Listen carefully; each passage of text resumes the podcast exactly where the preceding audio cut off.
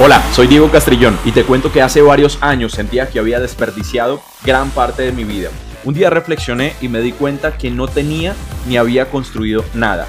Y eso me llevó a tomar la decisión más importante de mi vida, que lo siguiente a lo que me iba a dedicar lo haría como si fuese mi última oportunidad.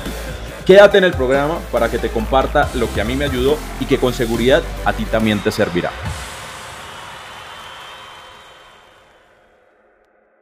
Hoy yo estaba diciendo, ¿cómo puedo ayudarte? ¿Sí? ¿Cómo puedo eh, inspirarte? ¿Cómo puedo sacudirte?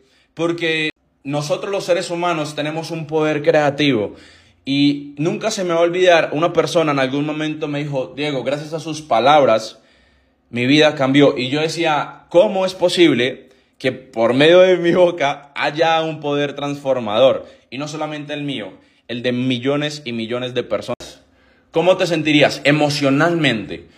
¿Cómo te sentirías tú el día de hoy si estuvieras libre de deudas? ¿Cómo te sentirías hoy, el día de hoy, si ya tuvieras a tu mamá, a tu papá, como ellos lo merecen? ¿Cómo te sentirías tú el día de hoy si tuvieras a tus hijos, a tu familia, como ellos lo merecen? A pesar de los retos, a pesar de las tribulaciones, a pesar de las adversidades que puedas estar presentando el día de hoy, ¿cómo te sentirías si ya lo fueras? Si ya lo tuvieras. Y quiero arrancar con esto porque muchas personas tomamos la decisión porque queremos un cambio. Muchas personas tomamos la decisión que queremos algo totalmente diferente. Y quiero iniciar contándote una historia. Y era que había un joven que quería ser exitoso. Y había un señor de cierta ya avanzada edad. Y el señor era el lo más exitoso en ese pueblo. Y el joven le dijo, dame las herramientas, dame los pasos para ser como tú. Y el Señor le dijo, nos vemos mañana a 6 de la mañana en el mar. Y el joven, wow, o sea, quiero ser exitoso, pero no quiero ir a la playa contigo. 6 de la mañana estaba el Señor, el anciano, esperándolo en, en la playa. Y llegó el joven y le dijo, sumérgete conmigo. Sí, sumérgete conmigo. A medida que fue avanzando, que se fue metiendo al agua, el joven ya estaba un poco preocupado y le dijo, yo quiero que me enseñe a ser exitoso, no quiero aprender a nadar. Y él le dijo, confía. ¿Ok? Escucha bien, le dijo confía. Cuando el joven tenía el agua ya por la cintura, se iba a devolver, se iba a salir del agua, y el Señor lo coge el brazo y le dijo confía. ¿Ok? Confía. Así que el joven se acercó un poco más, y cuando ya tenía el agua en el cuello, el anciano lo coge por la cabeza y le hunde la cabeza. La mete en lo profundo del agua, así, haciendo el esfuerzo por poder respirar haciendo el esfuerzo por poder sobrevivir. Y quiero que entiendas algo. Solamente había una cosa, una cosa en la cual ese joven estaba pensando mientras estaba sumergido. Solamente estaba pensando una sola cosa. Solamente estaba buscando una cosa. Y era poder respirar. ¿Ok? Era poder respirar. Quiero que entiendas que tú vas a llegar al éxito así tanto como este joven deseaba respirar. Escúchame bien, tú vas a llegar al resultado así tanto como quieres respirar, así tanto como quieres tener el éxito. Pero para tener el éxito tienes que asegurarte de que tienes que confiar. Y para llegar a ese éxito tienes que vivir un proceso de transformación. ¿Ok? Tienes que vivir un proceso de transformación. Y hoy te tengo una super capacitación que se llama metamorfosis de un líder, metamorfosis de un emprendedor. Así que vamos a empezar y te voy a, te voy a decir cuál es el proceso de metamorfosis que tienes que vivir. ¿Cuál es ese proceso de cambio que tienes que vivir? Porque la, realmente hoy estás como estás por las decisiones que has tomado. Hoy estás como estás por las acciones que has tomado en tu pasado. Pero quiero que entiendas algo. Todo va a cambiar si tú cambias. Puedes estar en la mejor oportunidad, puedes trabajar mano a mano con la leyenda. Puedes estar ahí literalmente viviendo, durmiendo hasta al lado. Pero si tú no cambias, nada va a cambiar. Y tienes que estar dispuesto al cambio. Escúchame bien, tienes que estar dispuesto al cambio. Y en ese proceso de metamorfosis vas a tener cuatro procesos. Cuatro procesos para el cambio, cuatro procesos para la transformación. Y uno de los primeros pasos, uno de los primeros puntos del cambio se llama la preparación, ¿ok? Uno de los primeros, pero esto es tomando nota. el primer paso de esa metamorfosis se llama preparación. Algún día un mentor me dijo, mira, apréndete las reglas del juego, ¿ok? Aprende las reglas del juego. Mira cómo juegan los grandes y juega igual que ellos. Mira cómo juegan y juega tú igual que ellos, porque en la industria tú puedes hacerlo de dos maneras. Puedes hacerlo como un amateur o puedes hacerlo como un profesional. Y si quieres ganar como un profesional, tienes que prepararte como un profesional. Y esa metamorfosis, ese cambio, el primer paso es la preparación. Y tienes que comenzarte a preparar. ¿Qué es lo que necesito, Diego? Sencillo, tienes que tener nuevas habilidades. Tienes que tener nuevas creencias, tienes que tener una nueva mentalidad. Mejor dicho, tienes que estar dispuesto al cambio. Necesitas crear un nuevo modelo, una mejor versión de ti mismo. ¿Ok?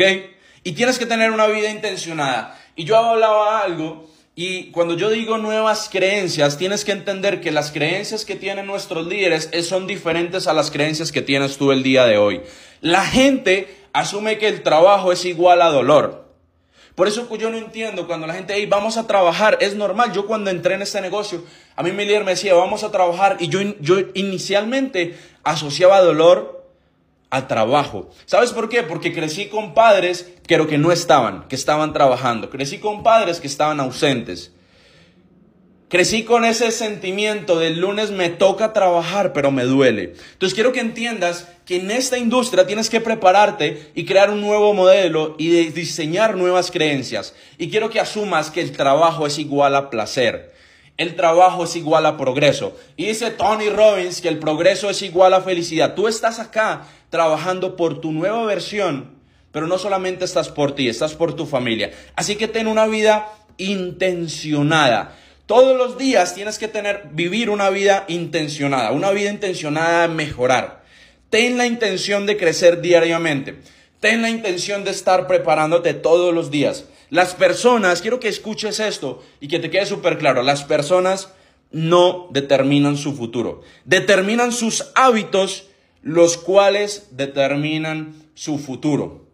Escúchame muy bien, las personas no determinan su futuro, determinan sus hábitos, los cuales determinan su futuro. ¿Qué estás haciendo el día de hoy? Y cuando yo te digo que tengas una vida intencionada, quiero que sepas que tú solamente puedes llegar a la cima si tú tienes la intención de ir. Nadie, nadie llega por error, nadie sube por error, nadie sube cayéndose, pero sí está claro que sí puede caer por error. Sí está claro que puede caerse por error. Sí puede estar en el tope y puede caerse por error. Entonces tienes que tener la vida intencionada.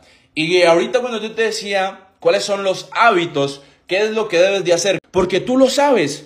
Tú sabes qué es lo que tienes que hacer, qué es lo peor. Tú sabes qué es lo que tienes que hacer en esta industria, qué habilidades básicas tienes que estar desarrollando. Sería muy difícil estarte rogando para que ganes dinero. Es muy difícil que nosotros nos pongamos unos pompones y te digamos, hey, mira, vamos con todas. Si tú sabes qué es lo que tienes que hacer, mira, Bob Proctor dice que no hay nada peor que saber todo sobre el amor y no amar.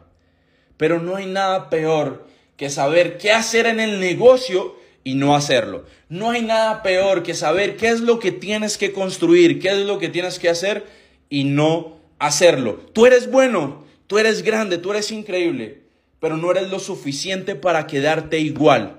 Tú eres demasiado bueno, pero no eres lo suficientemente bueno para quedarte igual. Y hay una ley que quiero mencionar acá y es la ley de la causa y efecto. ¿Ok? Hay una ley que es la ley de la causa y efecto. Y ese efecto es el resultado que tienes. ¿Ok? Si tú miras tu cuenta bancaria, ¿a quiénes de ustedes le han dicho yo no tengo dinero? ¿A quienes socios cuando tú presentas el negocio te dicen yo no tengo dinero? ¿A quienes, le han ¿A quienes te han dicho eso? Y quiero que sepas, el dinero, la falta de dinero es el efecto, porque es el resultado de esa causa, ¿ok? Entonces, si tú te pones a ver cuáles son los resultados que el día de hoy tienes, ese es el efecto, pero ¿cuál es la causa?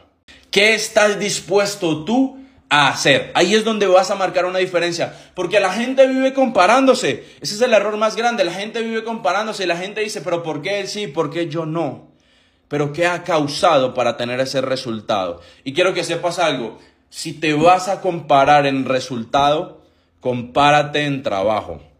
Si te vas a comparar que sea en trabajo, si te vas a comparar con alguien que sea, si él hace eso, yo también lo voy a hacer. Si él hace 10 llamadas, yo lo voy a hacer. Si vas a compararte que sea en trabajo y no en resultado.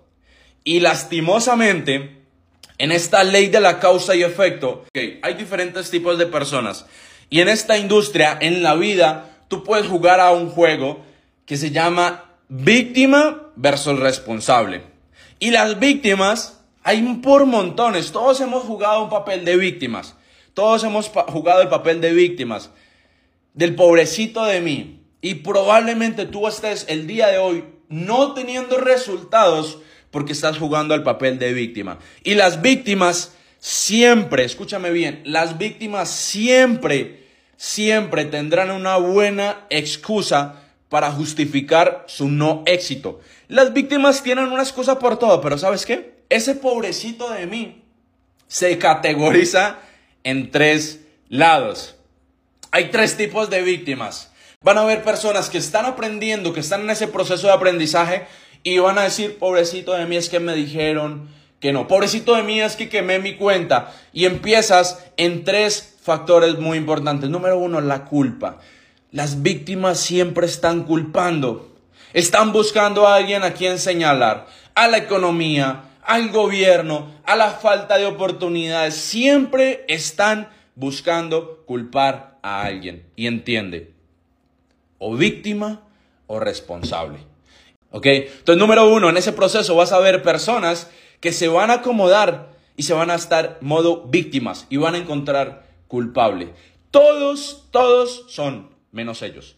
Todos, todos son menos ellos. Y la segunda, y quiero que sepas esto, la persona que no está culpando se está justificando. Las personas que no, se, no están culpando se están justificando. Es que ah, el dinero no es tan importante, puta, no tienes plata. Es que el dinero no lo es todo, te estás justificando. Yo te pregunto, ¿tú tendrías una iguana de mascota? Probablemente no. Porque tú no tendrías algo que no sea importante para ti. Si el dinero no es importante para ti, no lo vas a tener. Si tú le dices a tu pareja que no es tan importante, ¿cuánto tiempo crees que ella estará contigo? ¿Cuánto tiempo crees que estará contigo si tú le dices que no es tan importante? ¿Tú vas a, pagar el carro del año con amor? ¿Vas a ir al concesionario, vas a ir al Mercedes le vas a decir, te voy a, te voy a pagar este carro del año con un cheque de amor? No, entonces o estás culpando o te estás justificando.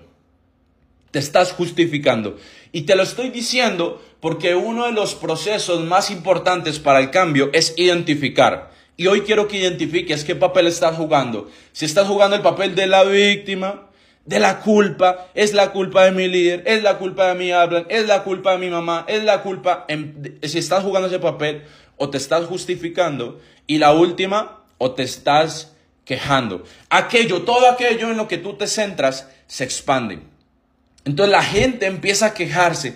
Ay, es que no. No, deja de quejarse, deja de quejarte y asume el papel de responsabilidad. Y después de que pases ese proceso, vas a entender que a mayor responsabilidad, mayor ganancia. Escúchame bien, a mayor responsabilidad, mayor ganancia. Mayor responsabilidad, mayor ganancia. Así que vamos al segundo punto. Y a mí me, eso es uno de los puntos que más me encanta. ¿okay? Uno de los puntos que a mí más me encanta. Y es el dolor. Escúchame bien. El segundo paso de la metamorfosis es el dolor. Tienes que aprender a vivir con el dolor. ¿Por qué? Porque no hay crecimiento sin dolor. Entiende eso. No hay crecimiento sin dolor. ¿Quiénes de ustedes de pronto han ido al gimnasio? Y al otro día amaneces súper molido, te duele todo el cuerpo, te duelen los bíceps, te duelen las piernas y tú dices, pero ¿qué carajos es esto? Pero ¿quiénes de ustedes, a medida que te mantienes en el tiempo entrenando, te duele, pero te encanta el dolor? ¿Quiénes de ustedes cuando, ay, amanecí molido, pero me encanta?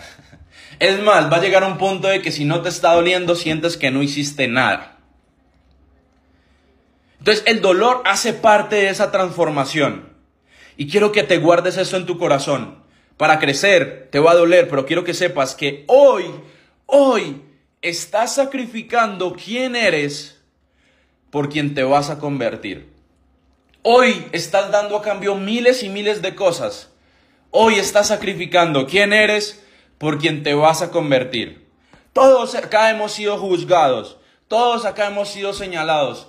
Todos acá hemos sido criticados. Todos, todos hemos sido burlados. Y te duele, claro, porque si tú, imagínate a tu mamá haciendo, no, no, no tienes como, como mamá Doña Flori que te apoya. Pero tu mamá te dice, mijo, eso no te va a servir. Pero te rodeas de personas, pero tu familia te dice, tu pareja te dice, no lo hagas. No creo en ti. Pero quiero que sepas que jamás, jamás serás criticado por alguien que está haciendo más que tú. Entonces el dolor hace parte del cambio y que te duele el proceso. Porque sabes que para mí ese es un punto muy importante y es un filtro. Y es saber identificar quién va a hacer y quién no va a hacer. ¿Quién va a hacer y quién no va a hacer? Porque ese dolor, en ese proceso, vas a encontrar dolor. Y quiero que entiendas algo. Mira, te voy a contar una historia bien interesante para que entiendas que todos en la naturaleza vivimos el proceso del dolor para que pueda haber un cambio. Y no sé si habías escuchado pero el águila es uno de los animales que tiene más longevidad. Literalmente vive más de 70 años. Pero, pero, a mitad de su vida toma una serie, una serie de decisiones importantes. Y una difícil decisión, escúchame bien esto, porque tú eres un águila. El águila vive muchísimo tiempo, pero a mitad de, de su tiempo de vida tiene que tomar una decisión. Y en esa edad a mitad de edad, sus uñas se tornan más frágiles, se empiezan a doblar y no consigue aferrarse a su presa para poder alimentarse. Su pico, que es alargado ya y, puntiagudo, se encorva. Sus alas, envejecidas y pesadas, por la tortura del tiempo, no le permiten volar. El volar se le dificulta. Y ahí tiene que tomar una decisión, que quiero que tú hoy tomes una decisión o acepta morir o vivir el difícil proceso de la renovación. El águila tiene que tomar una decisión y tiene dos alternativas. O acepta morir o vivir un doloroso proceso de renovación. ¿Y sabes qué es lo primero que tiene que hacer? El águila tiene que subir, volar con fuerza, con esas alas pesadas, ir a lo más alto de la cima y tomar una de las decisiones más importantes. Y es que el águila empieza a golpear con su pico la roca hasta que lo arranque por completo. Tiene que pasar, para ese proceso de cambio tiene que doler. Y él mismo se quita su pico, lo rompe, rompe su pico. ¿Tú crees que no le duele? Obvio, pero está en una decisión, o me muero o cambio y tiene que vivir ese proceso. Pero ahí pasa un, solamente una etapa, porque después de que se arranca su pico, tiene que permanecer esperando que ese pico vuelva y crezca. Pues con él, con ese pico, tendrá que arrancarse todas sus uñas hasta eliminarlo por completo. Y al finalizar, tiene que quitarse sus viejas y pesadas plumas. ¿Sabes qué? El águila tiene que vivir cinco meses para su nuevo vuelo. La segunda parte de tu vida, si tú quieres volar, tienes para vivir esos diferentes desafíos, para vivir esas nuevas oportunidades, tienes que dejar atrás esas uñas, tienes que dejar atrás ese pico, tienes que dejar atrás esas cargas pesadas, esas alas pesadas, no me importa la edad que tengas, no me importa las, las veces que hayas, eh, te hayas equivocado. Y tienes que vivir ese proceso. Tienes que vivir ese proceso de dolor. Te tiene que doler. Tienes que dejarlo atrás. Y eso es lo más difícil. La gente quiere que todo cambie, pero no quiere cambiar. Sos un águila o sos una gallina. Y las gallinas no están dispuestos al cambio. A las gallinas las matan. Las gallinas van para el zancocho. Las águilas son, las, son los animales que más alto vuelan. Y tú eres un águila, pero tienes que estar dispuesto a dejar eso atrás. Diego, pero es que mi familia, Diego, pero es que tal cosa. Hey, quiero que entiendas algo. Si recién nacido hubiera sido secuestrado por una manada de simios y por 15 años, ¿cuántos años tienes? ¿20? ¿30? ¿50? Con todo respeto te lo digo.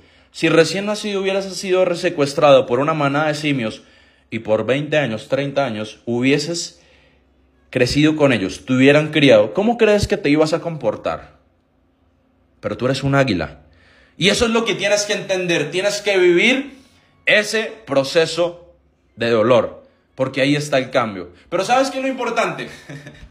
que vamos al tercer punto. Número tres. ¿Ok? Vas a verte enfrentado a la crisis. Número tres, vas a verte enfrentado a la crisis. Si quieres vivir ese proceso de transformación, si quieres vivir esa metamorfosis, quiero que sepas que la crisis no te forma, la crisis te revela. La crisis te muestra tal y como eres. ¿Y te acuerdas que te dije que el águila tiene que tomar dos decisiones? Súper importantes. La primera es de decir, ok, o me dejo que me, me, muero o vuelo a lo más alto. Y la segunda, tienes que tomar la decisión de arrancarte todo eso que no te permite avanzar.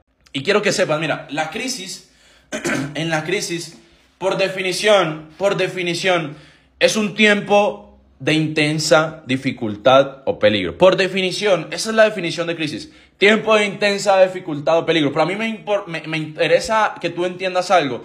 Y es que crisis, la definición de crisis puede estar también utilizada en diferentes campos. En la medicina es un punto de inflexión donde o todo mejora o todo empeora para ellos.